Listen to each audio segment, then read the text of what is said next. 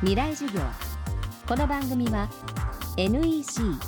OK アミドの川口義賢がお送りします。水曜日 Chapter 3未来授業。今週の講師は東京大学大学院の社会学者貝沼博さん。福島県いわき市出身。2006年から福島などの原発立地地域とそこで生活する人々を研究し続ける若手研究者です。今週は原発と共生する地域を内側から見つめてきた貝沼さんに立地地域が抱える問題を私たちはどう考えるべきなのかを伺っています。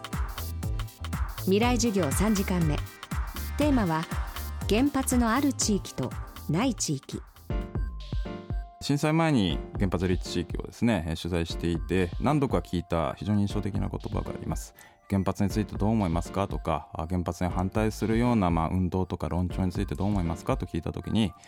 まあ外の人東京の人は黙っててほしいですねっていうような声なんですね。それはどういうことかというとやっぱりもう地元の人にとってはそういった原発施設あるいは職場というものとして生まれた時から原発がまああるわけですね。それを何もない時は全く関心がない人たちが何かあると急にお前ら危険だそれを手放せ。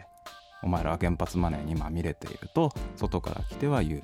ただでさえ苦しい中で農業や漁業をやってる人たちにとっては、まあ、震災後明らかになった、まあ、いわゆる風評被害。のようなものも、まあ、実際起こってくるわけですね。その地域が汚染されてるその水が汚くなっているっていうようなまあ話がされてしまう。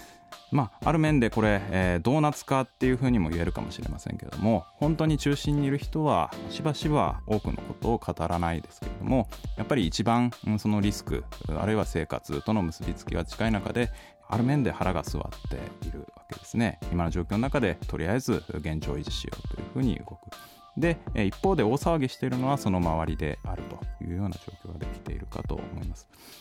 これはある面で民主主義が問われている新しい形の民主主義が模索されるべき問題というふうに言えるかもしれません。多くの人たちにとってはですねそれこそ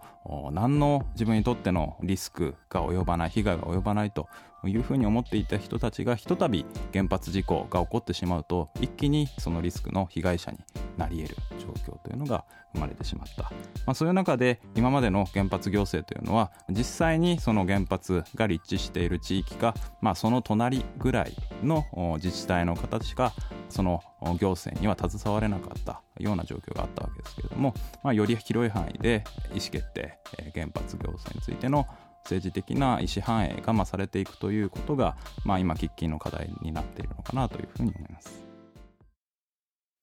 こんにちは。新井萌です。地球にも人にも優しい OK 網戸で気持ちのいい夏を送りましょう。萌えは網戸でエコライフ。川口技研の OK 網戸網戸買うなら OK 網戸未来授業。この番組は NEC OK 網戸の川口義賢がお送りしました